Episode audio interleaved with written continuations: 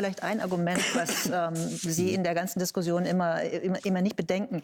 Erstens mal muss dieser Wasserstoff, selbst wenn er dann irgendwann in Namibia oder sonst wo produziert wird, muss transportiert werden. Und wir brauchen den in dieser Energiewende für die Stahlwerke. Ja. Wir brauchen die E-Fuels für die Flugzeuge.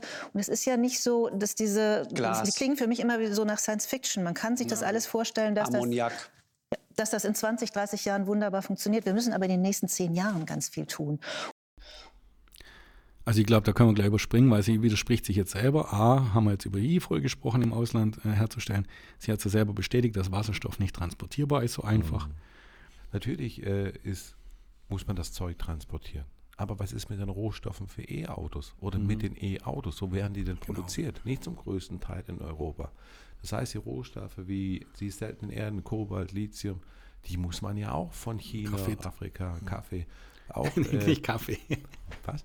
Graphit. Ah, Entschuldigung. Besser als Kobold. Ja, Nein, genau. also äh, die Rohstoffe wie Kobold, Graphit, äh, Lithium. Kupfer ist auch drin, klar. Ja, alle diese Lithium einfach ja, Kupfer, Kupfer, was man ja auch braucht und alles. Das heißt, diese Rohstoffe muss man nachher entweder als fertiges Produkt oder als teilfertiges Produkt genauso wie E-Fuels nach Deutschland, Europa transportieren. Das heißt, ob wir jetzt E-Fuels transportieren und hier die Jobs behalten für die, für die, von der Industrie. Ja, also im Grunde ist es egal, ob man die Rohstoffe für die Herstellung der Fahrzeuge transportieren muss, und die Fahrzeuge oder eben E-Fuels. Es ist nachher genau der gleiche Aufwand. Oder Wasserstoff, ja. Genau, Wasserstoff. Ähm, es ist ähm, tatsächlich so, dass diese Einseitigkeit auch mein Problem immer ist. Mhm. Ich habe kein Problem mit, mit ähm, wenn man auch ein bisschen Wasserstoff herstellt, ein bisschen mehr äh, schaut, wo man kriegt man Lithium-Ionen her, Lithium her und äh, einfach einen Mix aufrechterhaltet. Ja, eine gesunde ja, Mischung. Genau, weil wenn wir jetzt nur auf Elektro umstellen, brauchen wir so viel mehr, sowieso Kupfer.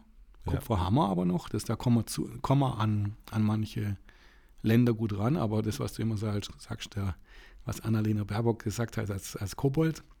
Ja. Die Kobolde. Die Kobolde, genau ähm, da machen wir uns wieder abhängig. Richtig. Ja, und äh, habe ich ja kein, kein Problem. Wir müssen ja trotzdem zukaufen, aber wir kommen nicht drum herum, einen Mix aufrechtzuerhalten. Richtig. Wir müssen einen Mix aufrechterhalten, um genau solche Sachen wie mit dem Gas von Russland jetzt nicht mehr den gleichen Fehler ja, zu machen. Also man sollte ja. ja. irgendwann mal lernen. Zum Thema Gas, also ich hatte mich vor mehreren Jahren schon aufgeregt, dass wir so viel auf, äh, in Russland investieren. Ich habe damals mir gedacht, das geht irgendwann nicht gut. Aber ich habe natürlich nie gedacht, Krieg. Aber ich habe gedacht, das geht nicht gut. Richtig. Also wer das nicht gedacht hat, ich weiß es nicht. Ja. Und damals der Altmaier mit, von der CDU, ja. da habe ich immer einen Lachkampf bekommen.